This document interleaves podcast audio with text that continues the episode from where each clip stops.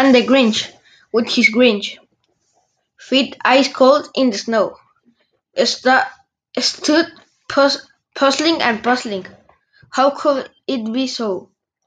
It came without ribbons, it came without tags, it came without package, box or bags.